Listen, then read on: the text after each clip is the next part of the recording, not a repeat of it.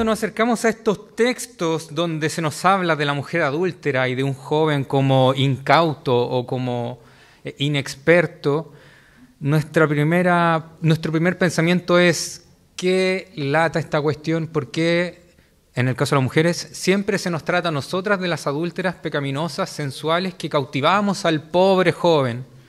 Y por el lado de los varones uno lo puede ver desde el otro lado y decir, qué lata, ¿por qué me siguen tratando de pavo? ¿Por qué me siguen tratando de inexperto? ¿Por qué me siguen tratando de incauto? Como que yo no me diera cuenta cuando alguien me quiere engatusar. Y finalmente, cuando lo vemos de esa manera, erramos. Porque estamos presentes, estamos enfrente, presente, enfrente, tenía relación. Estamos presente, otra, estamos enfrente de un texto poético de sabiduría del siglo VIII 8, 9 aproximadamente antes de Cristo. Y la manera que tenían los sabios de Oriente en ese tiempo, todavía creo que se mantiene esto, para transmitir la sabiduría era a través de las personificaciones. Entonces, si a usted le pasó como a mí, porque a mí me pasa que leo estos textos y digo, pucha, de nuevo están tratando de pavo, de nuevo están tratando de, de imberbe, palabra que usaban mis abuelos, que se cumplió porque todavía no tengo barba. Eran profetas ellos sin saberlo. O me maldijeron sin saberlo, no lo sé, pero algo hay ahí. Y en este caso, cuando nos encontramos con este proverbio y otros proverbios más adelante, cuando se habla, por ejemplo, en este caso, de la mujer adúltera, no se está haciendo referencia a que todas las mujeres caigan en esta representación. De hecho, aquí lo que se está personificando es a la lujuria no es realmente una persona, no es realmente con, un doble, con una doble intención de decir, igual por si acaso les calza. No, no hay esa intención aquí. La intención es transmitir la lucha entre la lujuria y el padre que quiere transmitir sabiduría a su hijo. Y tampoco es que sea exclusivamente de un papá a un hijo. Esa era la forma también de educación que se daba en ese tiempo. Pero no es que las mujeres no fueran educadas. Las mujeres también eran instruidas en ese tiempo. Lo que aquí se nos presenta es la imagen de alguien que ya tiene años de trayectoria, alguien que ya ha aprendido mucho, alguien que le ha tocado vivir lo bueno y lo malo, y en todo eso ha visto cómo la palabra del Señor sigue siendo la única fuente de verdad y de sabiduría para la vida. Y ese conocimiento lo quiere transmitir ahora a la generación que le sigue. Así que, mujeres, no se sientan identificadas cuando se habla aquí de la mujer lujuriosa, como si se le estuviera hablando a ustedes en forma de nota activa, porque eso puede incluir también a los hombres. Los hombres pueden ser lujuriosos. Y tampoco se sientan excluidos cuando dice, hijo mío, pon atención a tu padre, porque no las está dejando fuera. También les está incluyendo en esto. La sabiduría les está también llamando a ustedes para que pongan oído y puedan comprobar cómo la palabra de Dios es fuente de verdad. Varones, cuando se sientan longis, somos longis. la verdad es que lo somos. Somos más incautos que las mujeres. Ellas sí son más vías que nosotros. Eso todos lo sabemos. Yo lo veo en mi suegra. Oh, la vieja pilla. No se le escapa ni una. Ni una, hermano.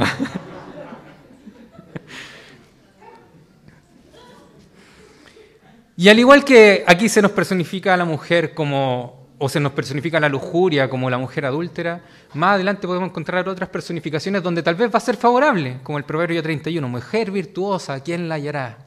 ¿Cierto? ¿Se lo han dedicado a alguna de ustedes ese proverbio? ¿Sí? Bueno, hay dos opciones. La primera es que efectivamente usted tiene todas esas características y alguien detectó en usted una personificación de la sabiduría o una encarnación de la sabiduría, en ese sentido siéntase orgullosa, halagada, bendecida. O la segunda opción es que el que le dedicó ese proverbio en verdad no cachaba nada de Biblia. Yo me inclino por la primera. Ah, ¿cómo estoy?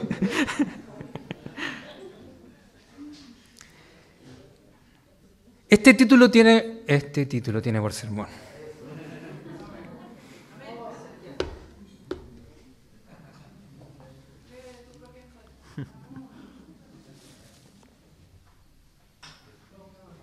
Este sermón tiene por título Ojo con este juego de palabras, ojalá le haya juntado. Indispuestos a la lujuria por el placer de la sabiduría. Ah, ¿cómo sale? ¿Cómo salió? Indispuestos a la lujuria por el placer de la sabiduría. Esto es también tener calle, hermanos. Saber decirle que no a la lujuria por el temor del Señor es tener calle. Y mientras preparaba este sermón, como se habla tanto de eh, la mujer adúltera, de lo, de sus labios, el padre, por otro lado, presta atención a mis, a mis palabras, me acordé de la Era del Hielo 4. ¿Qué peliculaza más buena? ¿Les gusta la Era del Hielo? ¿Sí? ¿La, ¿La vieron? ¿No? ¿Cuando son piratas? ¿Cuando van en el mar? ¿Sí? ¿Contra el pirata tripa? ¿Sí? ¿Se acuerdan una parte en la que quedan todos los personajes de, de los buenos de la era del hielo, donde estaba Manny, Sid, ¿no es cierto? El tigre. Andaba la abuelita también de Sid, no sé si se acuerdan, que en una parte a la deriva. Y flotando en el hielo llegan hasta unos lugares donde escuchan unos cantos que los cautivaron. Y eran las sirenas. Y efectivamente cada uno al escuchar este canto, cuando lo atendía, cuando se descuidaba, veía en estas sirenas algo que le atraía, que lo cautivaba, que lo encontraba hermoso. Y Sid veía una perezosa, ¿cierto? La abuelita vio un hombre como de los 70, ¿cierto? Con un bigote grueso. Abuelita. ¿Se acuerdan de eso? Mientras estudiaba este texto me acordaba de eso, porque es así precisamente como se nos presenta la lujuria también. Y así es como también, en cierta manera, aquí el Padre o Salomón, como creemos que son estos proverbios, como creemos que atienden a los escritos de él, nos presenta también esto. Les invito a que podamos atender al texto, oír al texto y después ver cómo esto se aplica también a nosotros. Síganme con su Biblia abierta, vamos a ir no tanto como versículo a versículo, pero vamos a hacer ahí un pequeño desglose de todo esto. Versículo 1 y 2. Hijo mío, pon atención a mi sabiduría y, préstate, y presta oído a mi buen juicio, porque para que al hablar mantengas la discreción y retengas el conocimiento. Nuevamente vemos este llamado del Padre hablándole al Hijo. Pon atención a mi sabiduría. Este es alguien que ya le ha tocado pasar por estas cosas, que ha tenido las experiencias y que quiere ahora que su hijo no cometa los mismos errores. O que así como él tuvo la capacidad de no atender a estas falsas sirenas, su hijo también pueda estar atento y huir de ellas a tiempo.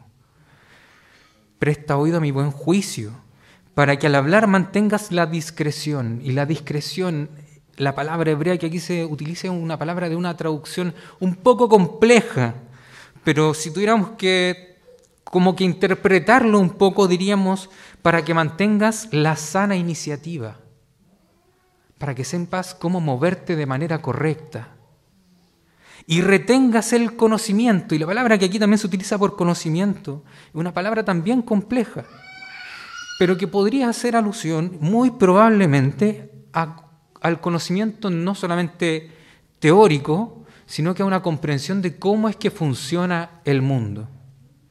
El padre le estaría diciendo aquí a su hijo, hijo, a través de la sabiduría, a través del temor del Señor, a través del temor del Señor, vas a saber moverte de manera correcta, tener una sana iniciativa o discernimiento, y vas a comprender cómo es que funciona el mundo, cómo es que Dios ha hecho esta creación y cómo la ha establecido para que funcione según su voluntad. Este es el llamado que el Padre le está haciendo al Hijo. Y ahora pasa también a darle algunas advertencias contra la lujuria. Y de los labios de la eh, ese conocimiento. De los labios de la adúltera fluye miel y su lengua es más suave que el aceite. La presenta como algo cautivante, como algo que de buenas a primera es o bueno o deseable. Y precisamente así es como se presenta la lujuria en nuestras vidas. Sus labios eh, de sus labios fluye mel, su, lengua es más suave que el aceite. Es esas típicas frases que nos dicen, te mereces más que esto. Te has esforzado tanto y no has logrado tener una recompensa acorde a tu esfuerzo. ¿sabes? La mujer que tienes o el esposo que tienes es poco para lo que tú te mereces. Eso es que de los labios de la adúltera fluya miel y que su lengua sea como suave como el aceite. Pero el padre le advierte, pero al final resulta más amarga que la hiel y más cortante que espada de, de dos filos. En otra traducción más literal dice más amarga que el ajenjo. El ajenjo era un fruto de ese tiempo muy, muy amargo y que incluso se utiliza dentro de la literatura poética para ejemplificar de situaciones dolorosas, de situaciones amargas, de situaciones complicadas que llevan a un desánimo profundo. Por tanto, él le dice, cuidado, porque se va a presentar como algo bueno, como algo que te va a cautivar, como algo que te va a dar valor, como algo incluso deseable, como algo que tú vas a decir, sí, tienes razón, yo merezco más. Pero el resultado de atender a ese llamado de sirena va a ser que en algún momento esa sirena se va a transformar en lo que de verdad es. ¿Se acuerdan cuando ellos lograban despertar, salir de este trance y veían una especie de lagartos con dientes listos para comérselos? Eso es. Sus pies descienden hasta la muerte, sus pasos van derecho al sepulcro. No toma ya en cuenta el camino de la vida. Sus sendas son torcidas y ella no lo reconoce. El padre le está diciendo, ella no tiene la capacidad, la lujuria no tiene la capacidad de darse cuenta por sí misma que no es el verdadero placer. Así que si la lujuria no tiene esa capacidad, ¿quién debe tenerla para no caer en ella? Nosotros. ¿Y cómo llegamos a tener esa capacidad? A través de atender a las palabras del Padre, a través de atender a la sabiduría. El Padre le está diciendo los pies de ella, eh, sus pies descienden hasta la muerte, sus pasos van derecho al sepulcro. Él le está mostrando cómo finalmente todos estos placeres que se puedan presentar nos llevan a la muerte. Puede ser un placer momentáneo, puede ser realmente un placer momentáneo, pero las consecuencias de ese placer van a ser tan amargos y si no lo corregimos a tiempo, va a ser más que amargo va a ser llevarnos incluso a la muerte. El padre le está diciendo, hijo, ten cuidado con el adulterio, ten cuidado con la fornicación, ten cuidado con mantener las relaciones sexuales fuera de lo establecido por Dios, fuera del conocimiento, fuera de cómo Dios estableció que funcionaran en su creación. Porque esto es horrendo. Se presenta como algo placentero, pero termina siendo algo horrendo. Y querido hermano, el adulterio, la fornicación, son cosas horrendas. Caer en adulterio, caer en fornicación, mantener una vida sexual no acorde al diseño de Dios, es de verdad atentar primeramente contra tu Señor. Es decirle que no le crees. Es decirle que el diseño que Él estableció tú crees que no es el correcto y que tú tienes la palabra de cómo funcionarían mejor las cosas. No seamos ingenuos. No seamos ingenuos. Por otro lado, el adulterio, la fornicación, es romper el pacto matrimonial hermoso que Dios creó. Es prácticamente pegarle puñaladas por la espalda a tu cónyuge es menospreciar la bendición que Dios te ha dado, es causarle un dolor gigante a la familia, a tu iglesia, a tu cónyuge, a la persona de quien tú más deberías cuidar. Eso es que tus pies o que los pies de la lujuria llevan a la muerte o a la tumba. Es crear un sentimiento de amargura tan amargo como el ajenjo. Es que las consecuencias de verdad pueden ser desastrosas. No es algo sencillo no es algo superficial, es algo con un peso grande y real. Yo les dije, podía hacer el sermón o sacarle filo al hacha o hacerlo más suave. Espero no estar sacándole filo al hacha todavía. ¿Ah? Vamos al versículo 7 y 8. Pues bien, hijo mío, préstame atención y no te apartes de mis palabras aléjate de la adúltera, no te acerques a la puerta de su casa. El padre le está diciendo, ante esta voz cautivante de sirena que se presenta delante tuyo, la solución no es pararte enfrente y decirle, démosle nomás a ver quién triunfa. Que por lo general es nuestra actitud. Creemos que somos más fuertes de lo que, de lo que en verdad somos. El padre le está diciendo, ¿sabes qué? La mejor solución, la mejor herramienta es huir de ahí. ¿Para qué vas a empezar una lucha si tienes la oportunidad de evitarla? Aléjate de ahí. Y le dice también el padre al hijo, fijémonos en el versículo 9 y 10, como cuando uno no atiende a este llamado, como cuando uno no huye a tiempo, como cuando uno cree que puede vencer en esto y no lo logra, hay consecuencias. Y el padre aquí le muestra consecuencias físicas, para que no entregues a otros tu vigor, ni tus años a gente cruel, para que no sacies con tu fuerza a gente extraña, ni vayan a dar en casa ajena tus esfuerzos. Esto hoy día lo vemos mucho en nuestra sociedad. Para que no entregues a otros tu vigor, el Padre le está diciendo para que tus esfuerzos se concentren en donde de verdad esté tu pacto, en tu esposa o en tu esposo, para que ahí estén tus esfuerzos, para que rindan frutos para que tus fuerzas no vayan a dar a un lugar donde no van a ser valorados, donde no van a dar frutos, para que no pierdas tus años en una relación infructífera. ¿Fuerte o no lo que le está diciendo el Padre? Para que no vayas a trabajar edificando una casa que finalmente nunca va a ser tuya. Para que no te gastes buscando bienes que finalmente nunca vas a disfrutar de ellos que tus fuerzas, le dice el Padre, no se malgasten, sino que sean para la gloria de Dios. ¿En dónde? En tu propio pacto matrimonial. No atiendas a la, lujuria, no, no atiendas a la mujer adúltera. Esto lo vemos mucho, mucho hoy día en nuestra sociedad. ¿Cuántas familias deben dividir sus ingresos porque no supieron atender a este llamado? Y hoy día no logran realmente disfrutar de todo el esfuerzo de su trabajo, porque cuando les llega su sueldo deben repartir para mis hijos de allá, para mis hijos de allá, para mis hijos de allá y esto para los nuestros. No digo que eso sea malo, eso es lo que corresponde y está bien. Pero créanme que todas esas familias que hoy día no están plenas se podría haber evitado si hubieran atendido este llamado. Esos hijos que hoy día no gozan de ser criados por ambos padres, podrían estarlo siendo si atendiéramos a este llamado. Para que tus esfuerzos sean realmente concentrados en tu núcleo familiar. Para que tu esfuerzo por criar sea con tu hijo, para que puedas verlo crecer, para que puedas verlo crecer no solamente físicamente, crecerlo también en el camino del Señor.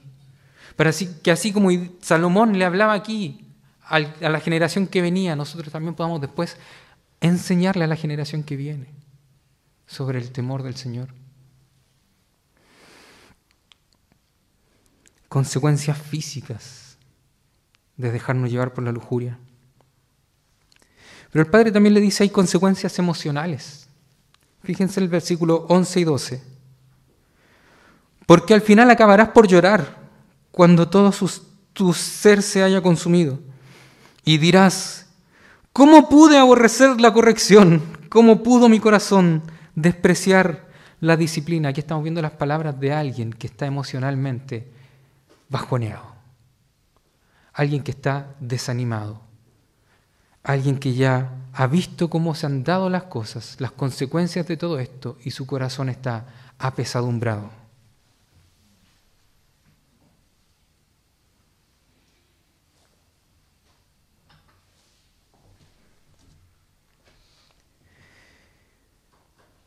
¿Cómo pude aborrecer la corrección?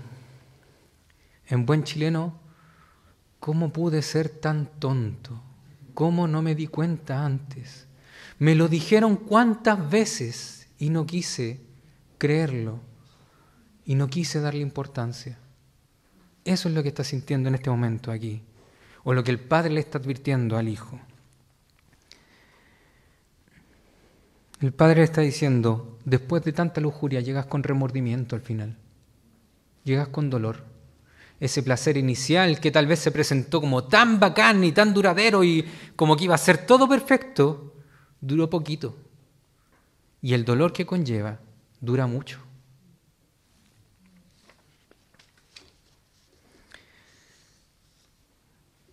Otra consecuencia emocional que vemos aquí es cómo el que ha caído en esto se cuestiona a sí mismo. Y vemos cómo su autoestima también ha decaído. ¿Cómo puede ser tan tonto? ¿Cómo no atendí antes? Él mismo se considera ahora alguien como no digno, como alguien que ya no, no vale lo que valía antes. Hay un pesar también en la autoestima por causa de la lujuria. cuando se han dejado llevar por la lujuria y al tiempo después se dan cuenta de que estaba mal, ¿no les pasa eso? Que sienten ese, ese bajón o ese vacío. ¿Por qué lo hice? ¿Qué estaba de verdad buscando en esto? ¿En qué momento de verdad me dejé llevar por este placer tan penca? tan poca cosa en contraste con el placer y el gozo que siento cuando estoy con el Señor.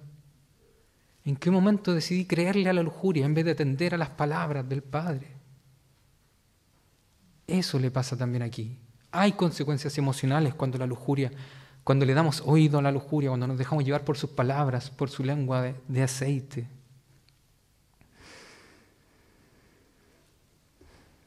También hay consecuencias espirituales versículos 13 y 14. No atendiendo a la voz de mis maestros, ni presté, no atendí a la voz de mis maestros, ni presté oído a mis instructores. Ahora estoy al borde de, al borde de la ruina, en medio de toda la comunidad.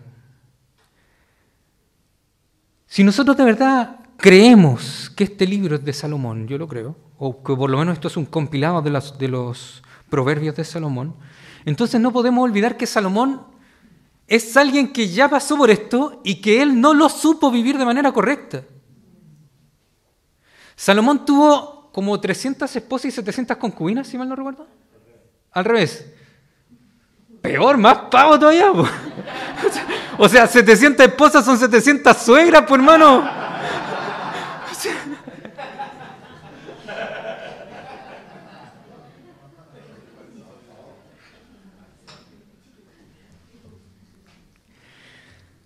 Consecuencias espirituales. Salomón vivió esto y no supo llevarlo. Él se dejó llevar por la lujuria, se dejó llevar por estos placeres temporales de consecuencias largas. Y él ahora es quien nos está advirtiendo también a nosotros. Él, en su experiencia, en su ya darse cuenta de cómo la ha vendido a lo largo de su vida, nos llama también ahora a nosotros y nos dice, cabro, cabra, presten atención, no lo hagan como yo. Porque Salomón era alguien que de verdad tenía todo para ser feliz. O sea, en buena onda él era muy sabio, todos lo sabemos. Era rey y uno de los reyes más ricos que había en ese tiempo. Tenía muchas mujeres, tenía muchos carruajes, tenía muchos sirvientes, mucha tierra.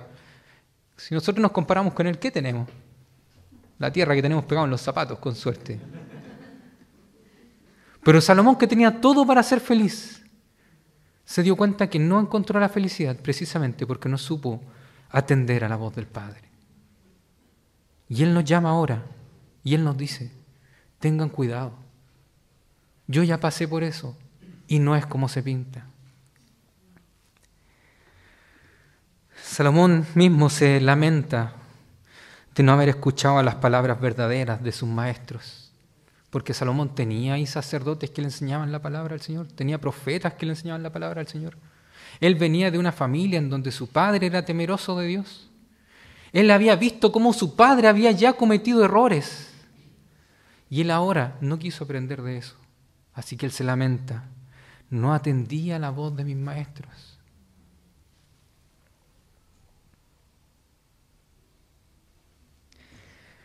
Ahora estoy al borde de la ruina en medio de toda la comunidad. Él mira para atrás y se da cuenta de todo lo que ha perdido. de todo el tiempo que ha malgastado, de todas las veces que pudiendo gozarse junto al pueblo de Dios no lo hizo por dejarse llevar por la lujuria. Y ahora también estando al borde de la ruina o en medio de la comunidad, Él dice o nos transmite a nosotros que todo aquello que nosotros hagamos a puertas cerradas, en algún momento se va a volver público.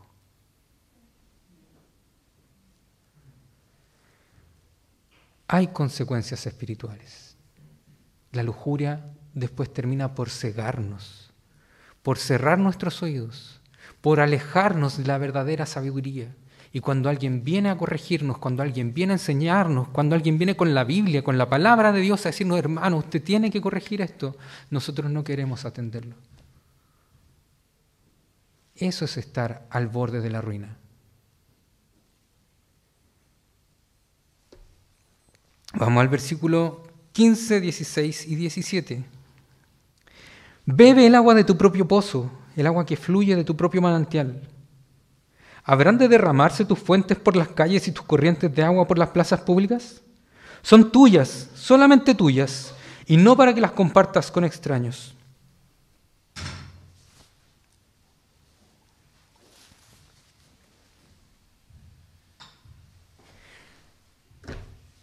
Aquí él utiliza una, una ilustración que tiene mucho, mucho peso. Tal vez para nosotros no, porque estamos acostumbrados al agua, abrimos la llave, es algo común. Pero para un pueblo que vivía en medio del desierto o de una zona más bien desértica, el agua era sinónimo de vida. El agua era algo, un bien preciado. Debiese ser para nosotros un bien preciado, pero para ellos era más preciado todavía. Entonces le está diciendo, bebe agua de tu propio pozo, el agua que fluye de tu propio manantial. Y él está haciendo ahora un contraste en donde Compadre, no atiendas a la lujuria, no atiendas al adulterio, no, no atiendas a la fornicación. Gózate en la mujer que el Señor te ha dado. Eso es lo que Él le está diciendo. Él le está haciendo un llamado a una verdadera sexualidad. Uy, la Biblia habla de sexo. Sí, la Biblia habla de sexo y caleta. Tenemos el manjar de los manjares como, como testimonio.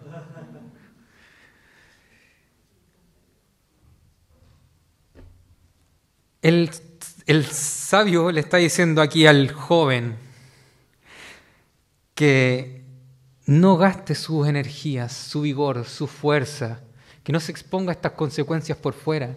Si puede en verdad disfrutar igualmente de la sexualidad maravillosa que Dios ha creado dentro de su pacto matrimonial sin tener ninguna de estas consecuencias. Bebe el agua de tu propio pozo, el agua que fluye de tu propio manantial. Él le está diciendo, compadre, ¿queréis de verdad experimentar vida? Hazlo ahí, en tu propio pozo. Esposas con su propio esposo. Esposos con su propia esposa. Solteros, ya vendrá su tiempo. Ya vendrá su tiempo. Lo que le está diciendo aquí el sabio o Salomón a la nueva generación es, o lo que le está haciendo es un llamado a la fidelidad. Bebe agua de tu propio pozo, mantente fiel a tu cónyuge. Porque allí está el verdadero placer, allí está el verdadero alivio a esta sed que el desierto nos da. Está ahí en tu casa, no va afuera. Bendita sea tu fuente, goza de la esposa de tu juventud.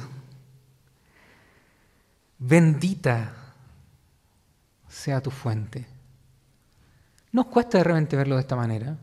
Nos cuesta pensar que el sexo, que la vida sexual es algo que Dios ha bendecido. Creemos como que Dios está presente en todas las otras áreas de, nuestra vida, pero en la sexualidad, no.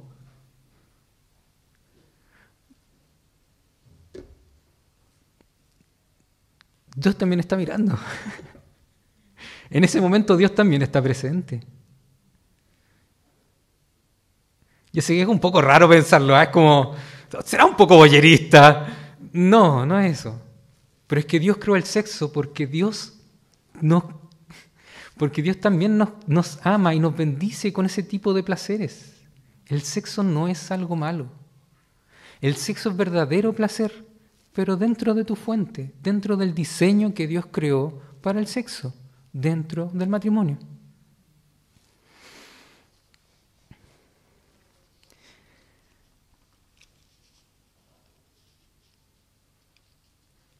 Goza de la esposa o goza con la esposa de tu juventud.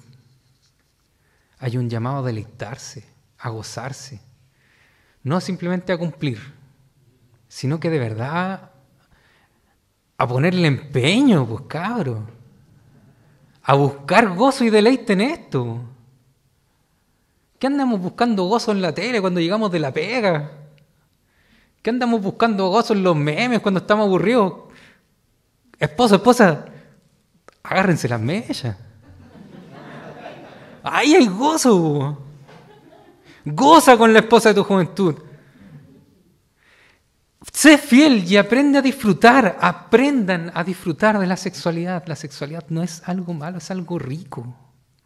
Es creado por Dios para nuestra bendición. Cuando dicen que la vida sexual canuta es fome, no saben de lo que hablan. De verdad que no saben de lo que hablan.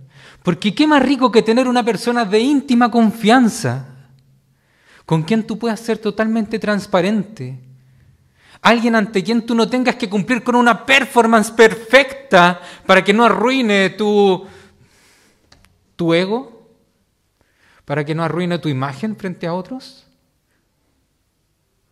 ¿Qué cosa más rico que poder llevar esta intimidad maravillosa del matrimonio también ahora la sexualidad? Eso es verdadero gozo, eso es verdadero placer.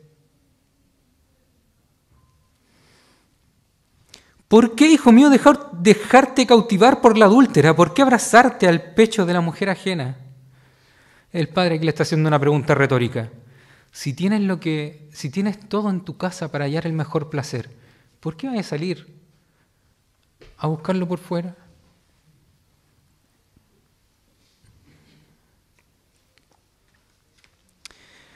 Tu cónyuge debe ser el único que guste de tus caricias, de tus afectos.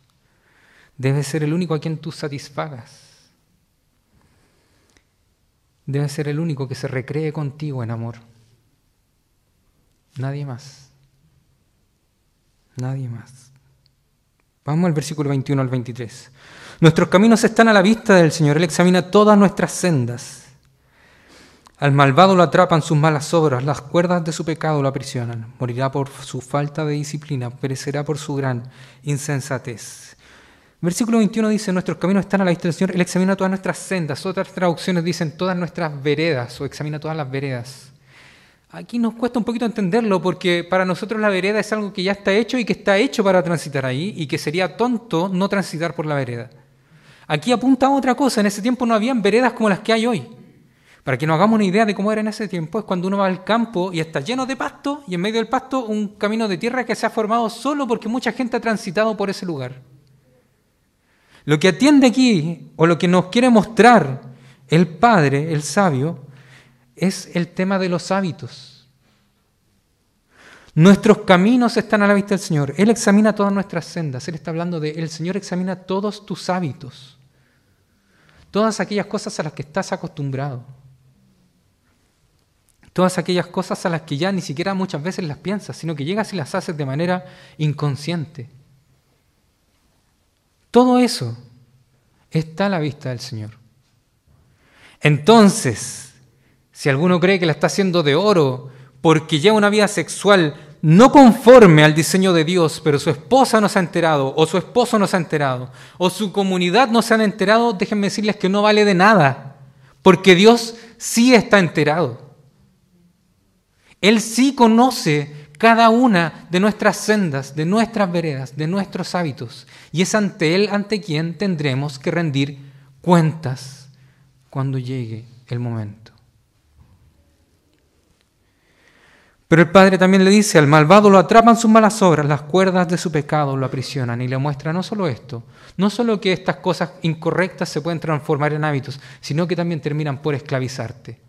Las cuerdas aquí le está mostrando cómo él termina siendo amarrado, cómo él termina siendo esclavizado, cómo él ya no es alguien libre, como se nos plantea realmente, o como se nos plantea que es realmente la sexualidad, como algo libre, que yo puedo vivir a mi manera. No, esas cosas terminan por esclavizarnos. No es así. ¿Y qué pasa cuando el malvado no corrige sus hábitos? ¿Qué pasa cuando el malvado no se arrepiente delante de Dios? Cuando no se libra de estas cadenas o de estas cuerdas, morirá por su falta de disciplina, perecerá por su gran insensatez. Ese es el final de su camino.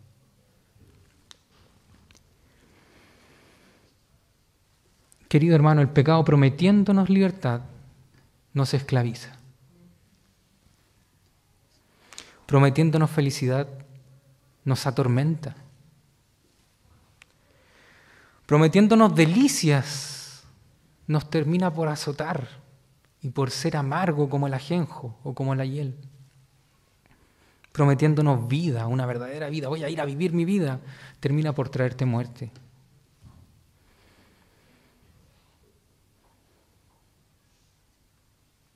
La lujuria es esclavitud. Eso con respecto al estudio del texto, cómo esto ahora se aplica también a nosotros.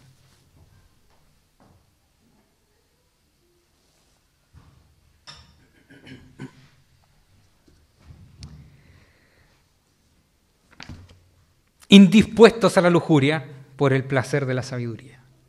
¿Cómo llegamos a estar indispuestos a la lujuria para disfrutar del verdadero placer de la sabiduría? Cuatro cosas que creo que veamos hoy. Voy a, hacer, voy a intentar ser breve. La primera del versículo 1 al versículo 6. Para estar indispuestos a la lujuria por el placer de la sabiduría debemos estar dispuestos a atender primeramente a la palabra de Dios. El versículo 1 dice, Hijo mío, pon atención a mi, sabiduría y presta oído a mi buen juicio. ¿Qué tan dispuestos estamos realmente a oír la enseñanza de Dios? Creo que es una buena pregunta. El otro día alguien la hacía en la nano, se cuestionaba, ¿qué tan dispuesto estoy yo realmente a oír? ¿Qué tan dispuesto estoy a atender? ¿Qué tan dispuesto estoy a ser enseñado? Porque muchas veces venimos a la iglesia, venimos aquí, nos reunimos Escuchamos el sermón, pero solo rescatamos las partes que nos llamaron la atención, solo nos quedamos con el chiste, solo nos quedamos con la palabra que me llamó la atención del griego o del hebreo, y no hacemos ese real ejercicio de contrastar nuestro corazón con lo que el Señor nos está diciendo. ¿Quieres estar indispuesto a la lujuria? ¿Quieres salir de esa esclavitud que te tiene atrapado? Debes estar dispuesto a atender a la palabra del Señor.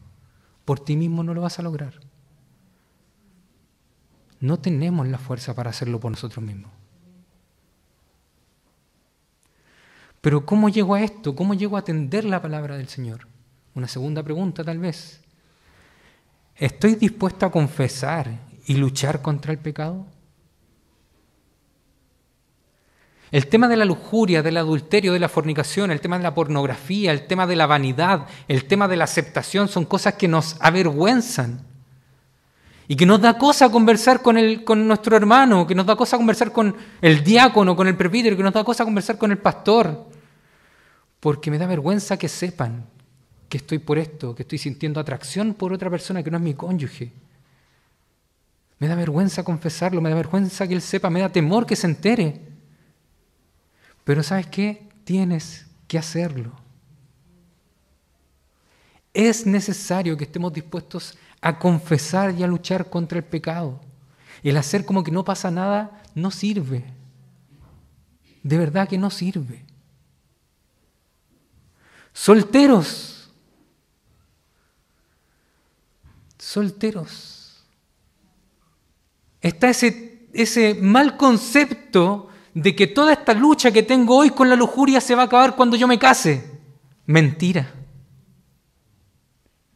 Ahora es el momento de que busques al Señor, de que busques ayuda, de que corrijas tu vida, para que cuando por fin te cases seas la persona que Dios de verdad quiere para esa persona. Si tú no atiendes a tu pecado ahora, créeme que cuando te cases no va a ser la solución. No solo te va a afectar a ti, va a afectar también a tu cónyuge. No solo va a ser una lucha tuya, va a ser también una lucha de tu cónyuge. Solteros, a ustedes les hablo en este momento. Atiéndanlo ahora, ahora. De verdad busquen al Señor ahora, no dejen pasar más tiempo. Porque la lujuria esclaviza y lleva a la muerte. Atiéndanlo. Casados, ¿hay alguien más que los tenga cautivados? ¿Hay alguien en su trabajo tal vez con el que tienen una amistad demasiado cercana? Corten con eso. Tu amistad, tu intimidad debe ser solo para tu esposo, solo para tu esposa.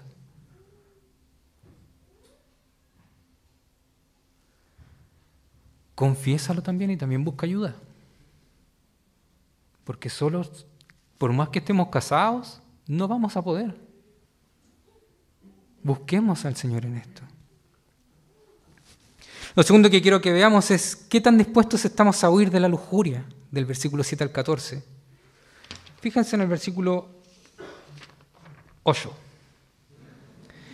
Aléjate del adúltera, no te acerques a la puerta de su casa.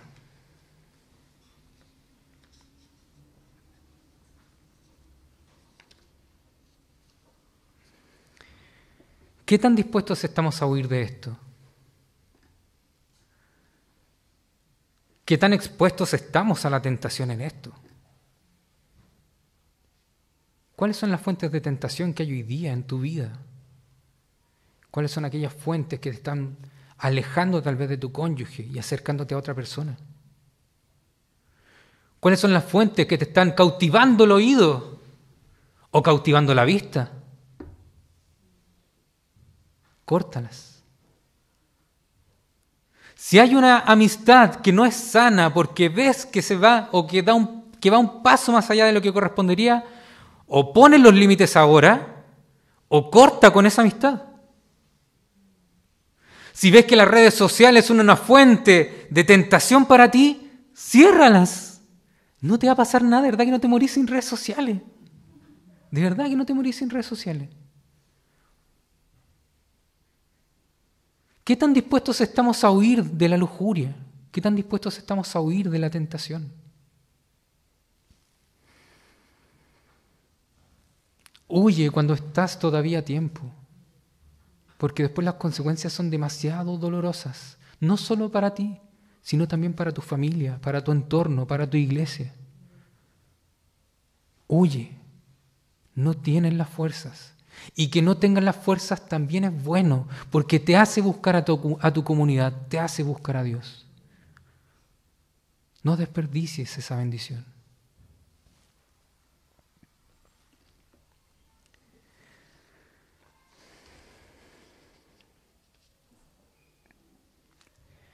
Lo tercero que quiero que veamos. ¿Qué tan dispuestos estamos para gozar? ¿Están dispuestos a gozar o no? ¿Les gustaría? ¿Sí? ¿Les gusta? ¿No les gusta? ¿Ah? Alábalo, esa. Se me perdió el versículo. Ahí está. Versículo 18, o sea, este tercer punto va desde el versículo 15 al 20, pero me enfoco en el 18. Bendita sea tu fuente, goza con la esposa de tu juventud. Hemos hablado de cómo la lujuria estorba o nos lleva a salir de la sabiduría y nos quita el verdadero gozo. Pero no es solo la lujuria lo que también estorba en que nosotros lleguemos a, esta verdadera, a este verdadero placer que hay en la vida, en el pacto matrimonial.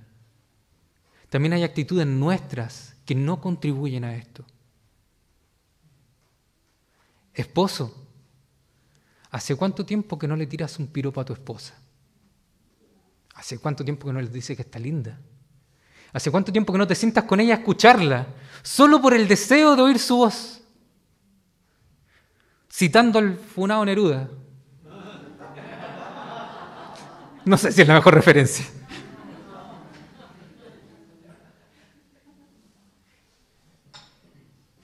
Me gusta cuando callas porque estás como ausente. Todos no aprendimos ese poema cuando éramos niños en el colegio, igual que piececitos de niños, azulosos de frío, del cielo cayó una rosa, el viento se la llevó.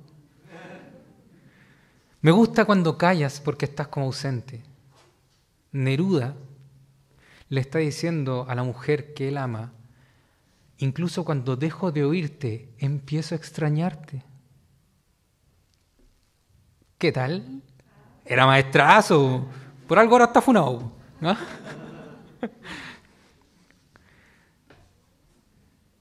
¿Cuántas veces le hemos dedicado palabras de ese calibre, romántico me refiero, calibre romántico, a nuestra esposa, esposos? Novios, es momento de que empiecen desde ahora a practicar. Una cartita ahí con un poema, no es malo. Dedicarle una canción, no es malo. Alabar a tu esposa por características de ella que te gusten es algo sumamente sano y que, ¿saben qué? Contribuye precisamente al gozo porque nos lleva a ver en ella cosas que solo ella tiene y que son nuestras y que solo nosotros podemos gozar. Esposas, ¿qué tan dispuestas están a gozar?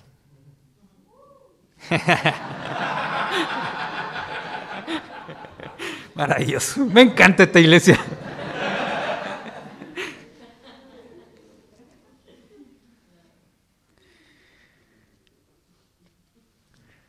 Aquí va a ser ese típico chiste que la mujer siempre le duele la cabeza y todo eso, pero lo vamos a pasar por alto porque sabemos que es verdad, no es un chiste. Pero no, hablando en serio, esposas, ¿qué tan dispuestas están también a disfrutar de la sexualidad con su esposo? ¿Qué tan dispuestas a estar a acompañarlo, a acompañarlo y estar con él cuando haya tenido un día difícil en la pega? A escucharlo. Aun cuando de repente los hombres, yo sé que somos súper básicos y que nuestras quejas son terribles charchas. Pero que esposa le prestes oído, que le prestes atención, es algo que de verdad enriquece la relación. Esposas también le pueden tirar piropos a sus esposos. La Sulamita, cuando le habla a Salomón, lo adula, o le dice que sus piernas son como pilares del templo. Loco de haber sido así, pa, pierna futbolista. Ella ve cosas en él que le, que le agradan, le encuentra atractiva y ella se los dice.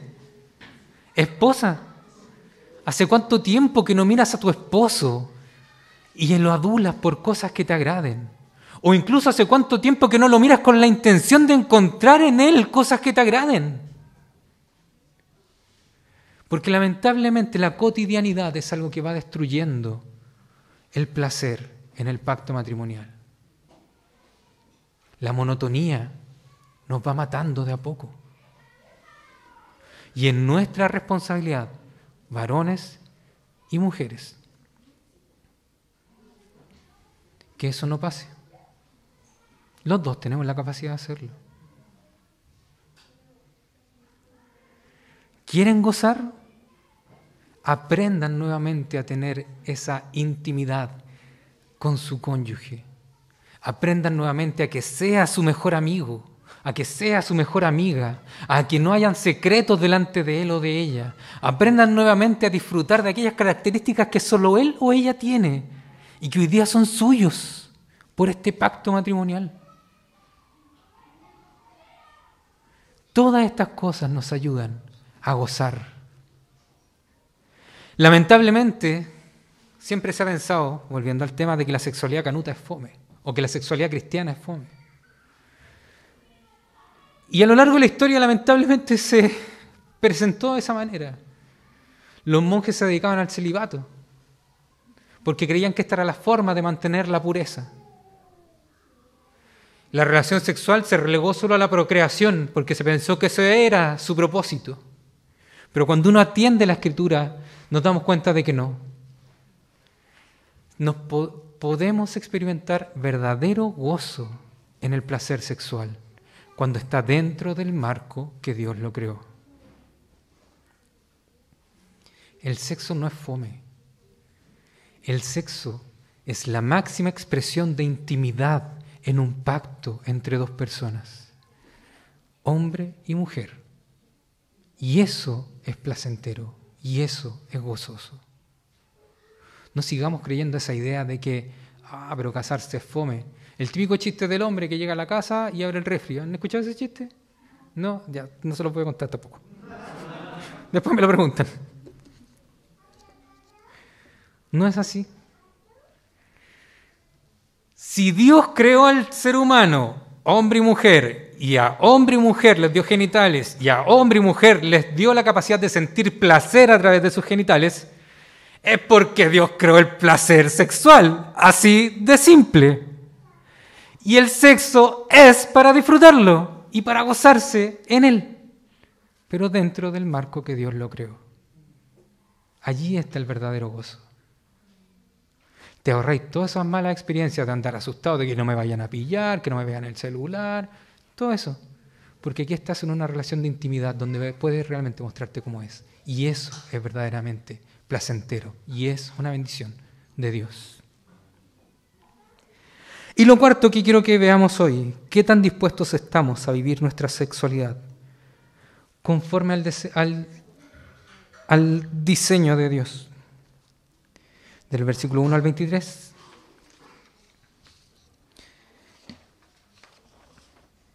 Nuestros caminos están a la vista del Señor. Él examina todas nuestras sendas. ¿Qué tan dispuesto estás hoy, de verdad, a corregir tu camino, a corregir tus hábitos, a conocer cuál es el diseño que Dios hizo para el matrimonio, a estar dispuesto a luchar contra la lujuria, a estar dispuesto a gozar, a esperar al verdadero placer, a esperar, si estás soltero, a esperar por el verdadero placer y no por estas migajas que nos ofrecen en redes sociales o en la, en la sociedad actual. ¿Qué tan dispuestos estamos a vivir nuestra sexualidad conforme al diseño de Dios? El Señor conoce todas nuestras sendas. El pecado esclaviza. Pero ¿sabes quién liberta?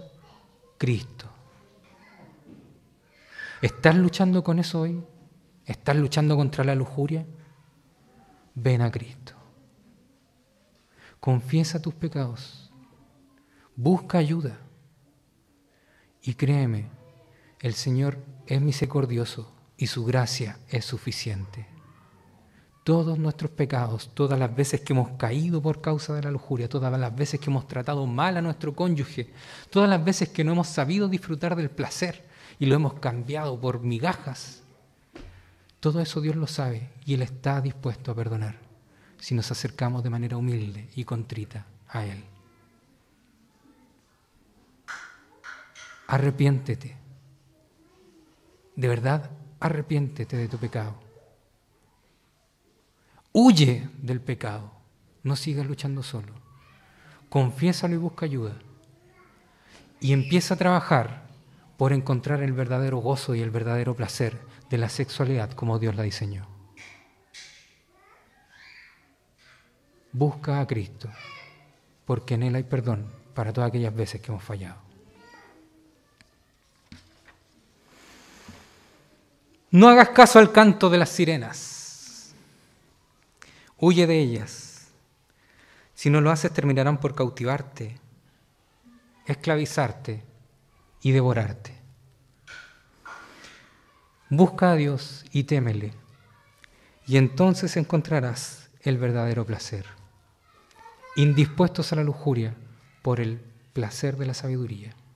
Que el Señor tenga misericordia de nosotros. Le invito a que tengamos un momento de oración.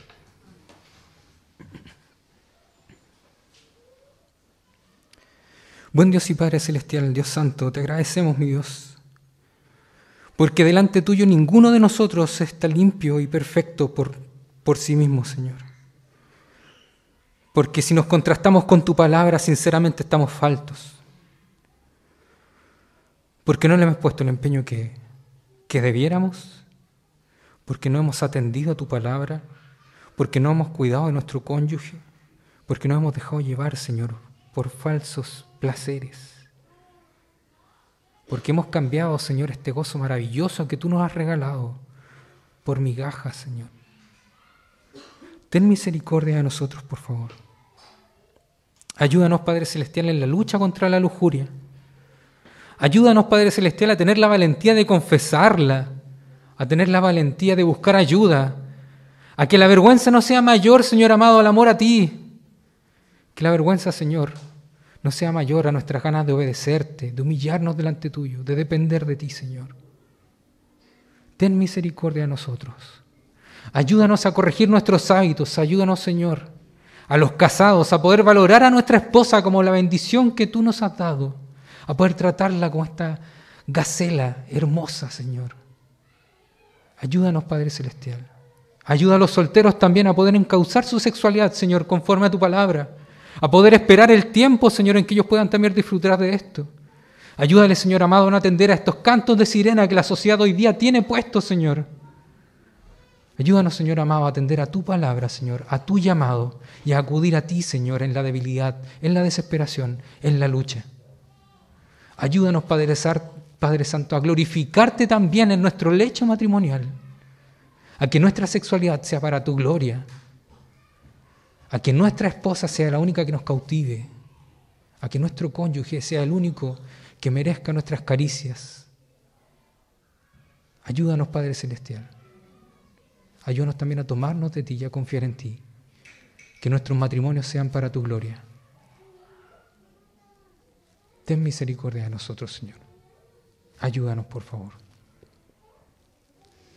Padre Celestial, todo esto te lo pedimos en el nombre de Cristo Jesús. Amén. Que el Señor les bendiga.